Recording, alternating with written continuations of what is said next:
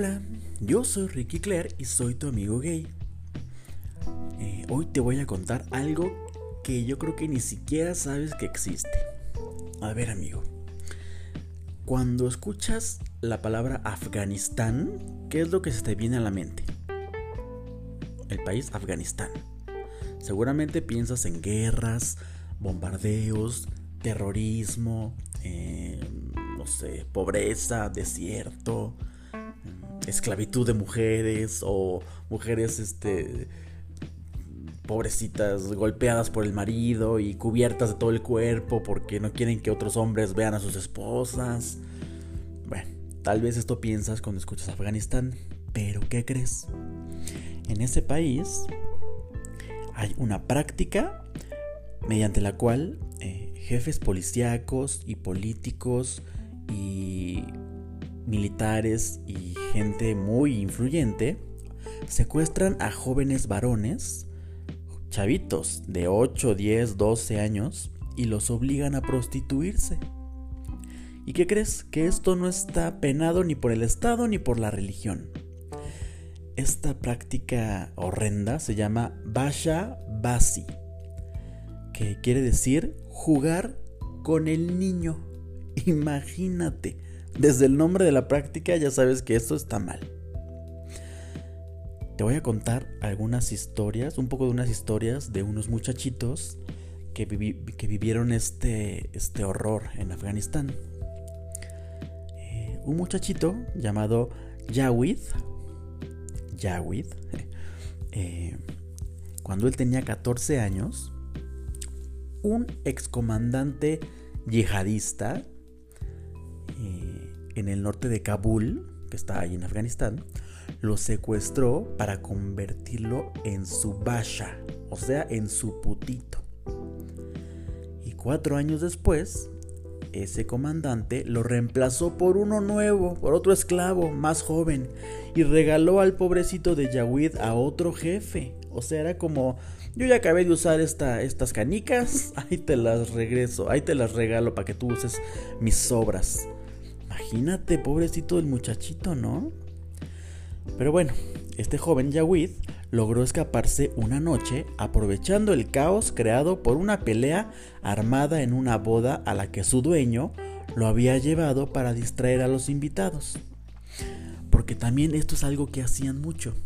Eh, talibanes o gente así que de verdad era terrorista, eh, llevaba a estos muchachitos a fiestas, eh, a, bodas y así, para que pues, los hombres se los cogieran a los pobres squinkles. Y mientras estaban todos distraídos, ¡bum! Vale, llegaban los terroristas a atacar la fiesta o a atacar el, puesto policíaco, porque ahí en Afganistán les encanta cogerse a los chavitos. ¿Cómo ves? Y eso que la homosexualidad está este, penada, o sea, está castigada la homosexualidad ahí en Afganistán. Qué contradictorio, ¿no? Eh, te digo, esto de Basha Basi significa jugar con los muchachos, jugar con los niños. Pero bueno, no es más que una simple violación de adolescentes y de niños, donde los convierten en esclavos sexuales. Yawid nos cuenta que Generalmente siempre había peleas para saber quién se iba a llevar al muchachito. O sea, los hombres, los, los policías militares y políticos se peleaban para ver quién se llevaba el squinkle a la cama. O bueno, a veces ni a la cama, nomás allá atrás del monte a chingárselo. Qué horror, ¿no? Sin apoyo ni legislación para protegerlos, los que escapan de esta tradición afgana están a menudo obligados a vivir escondidos si es que logran escapar de sus dueños. Imagínate, porque si los encuentran, los matan. Y si los muchachitos regresan con sus familias, los policías van a las casas con, la familia y se chingan a toda la familia en represalia, así como venganza. Entonces los chavitos tienen que escapar y esconderse y a veces a seguirse prostituyendo para poder vivir. Eh, en la sociedad afgana, que es súper conservadora, el Basha Basi esta práctica no está asociada a la homosexualidad. ¿Cómo ves? O sea, ellos son ellos este, practican el Islam, ya sabes, esta religión, ¿no? El Islam. Y pues la homosexualidad no está bien vista por los por, la religión del Islam, pero ser un bashabasi o tener a tus chavitos para chingártelos y cogértelos no está mal visto. Ni siquiera se, se, se mm, cataloga como pedofilia. Y de hecho, poseer muchos muchachitos jóvenes es una manera de demostrar poder e influencia. ¿Puedes creer?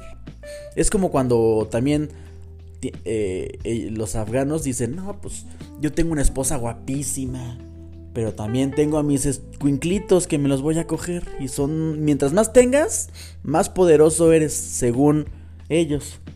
Qué tontería. Yo cuando empecé a, descubrir estos casos, que empecé a investigar, de verdad estaba yo horrorizado. Nos quejamos que a veces aquí en México hay mucha prostitución infantil y cosas así. Y sí, en México tenemos muchísimo y en Latinoamérica también y en España también. Pero a veces no nos ponemos a pensar que países que ni siquiera nos pasan por la mente que pase esto, es casi casi normal que suceda. Hay otro muchachito eh, llamado Gul, de 15 años, que fracasó dos veces en su intento de escapar. Pero una tercera vez que lo intentó, eh, pues ya pudo. Estuvo secuestrado en un puesto policial eh, en el sur de Afganistán. Y todas las tardes al pobre muchachito, todos los policías se lo cogían. Y pues él nada más tenía que estar calladito porque si no mataban a la familia. Y ahora ese muchacho ya que escapó, pues vive aterrorizado y paralizado con la idea de ser secuestrado nuevamente. Eh, los papás y los hermanos de este muchachito Gul también tuvieron que abandonar su hogar por miedo a que el comandante policíaco que lo había secuestrado regresara para reclamarlo o para vengarse. Estos policías siempre le decían al pobre de Gul, vístete de mujer, ándale, maquíllate, Ponte campanitas en los tobillos y bailame. Y ábrete de patas porque te voy a coger. O sea, eso le decían al pobre Squinkle, los policías, los políticos. Obviamente, ellos ya no quieren vivir esa vida, es horrible. Este muchachito Gul era uno de los tres Basha o tres prostitutos que había en ese puesto policíaco. Pero él nos cuenta que eh, los policías todo el tiempo estaban en la búsqueda de nuevas víctimas.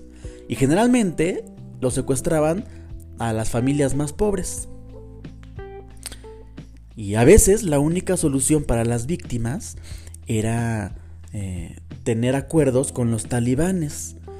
Entonces lo que hacían era que, lo que te conté, o sea, los chavitos decían, no, pues ya por favor, ya no quiero que me cojan entre todos, ya estoy harto, ayúdenme, este, o ya quiero acabar con mi vida, ya déjenme escaparme, hago lo que ustedes digan. Entonces a los pobres les ponían chalecos con bombas y los mandaban como regalos a otros policías, como, mira, te regalo este muchachito para que te lo chingues. Pero cuando entraba el chavito, este, a la, al, con los militares, políticos o policías, ¡pum! Se estallaba el chavito porque preferían morirse a seguir viviendo esa vida que pues la verdad no es vida.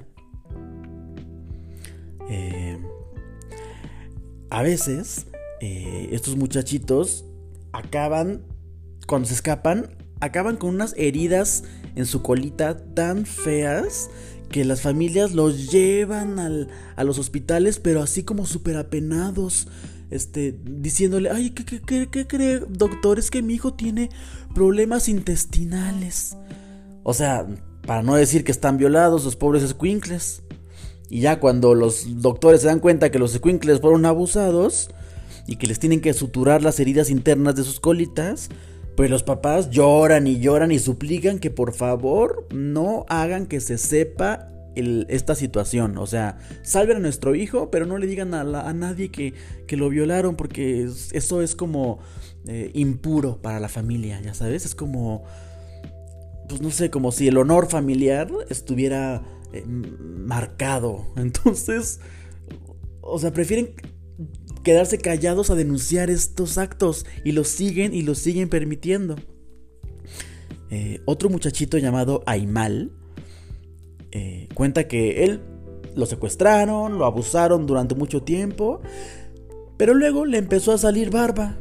Entonces ya dijeron, ay no, ya, ya tienes pelos en la cara, guácala, ya no eres este chavito. Y lo liberaron.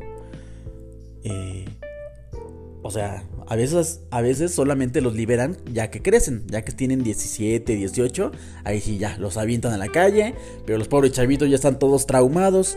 Y entonces como tienen tanto odio y rencor por sus captores, que además eran policías, militares y políticos, te repito, pues tienen tanta venganza y enojo que, se vuelven terroristas justamente para chingarse a esos policías y les avientan bombas o se reclutan este, a, los, a, los, a las células terroristas para chingarse a la, gente que tiene más poder o eh, eh, cuando ya crecen ellos vuelven a repetir estas prácticas y ahora ellos son los que abusan de los más pequeños están tratando de que el presidente de allá de Afganistán eh, pues sancione estas prácticas porque la verdad está súper mal que exista. ¿Cómo ves? ¿Cómo ves que existe esta atrocidad en Afganistán? ¿Quién lo pensaría, no? Acuérdate, se llama Basha Basi. Si quieres eh, investigar más de este tema, te voy a escribir. Te voy a poner cómo se escribe aquí en la descripción del, del, podcast. Cómo se escribe Basha Basi, para que tú lo busques en internet o en YouTube y todo y investigues más porque de verdad está cañón estas cosas. Ay, a veces estamos aquí en México y pensamos que nos está yendo de la chingada y que estamos mal y que eh, vivimos en el peor país del mundo, pero no.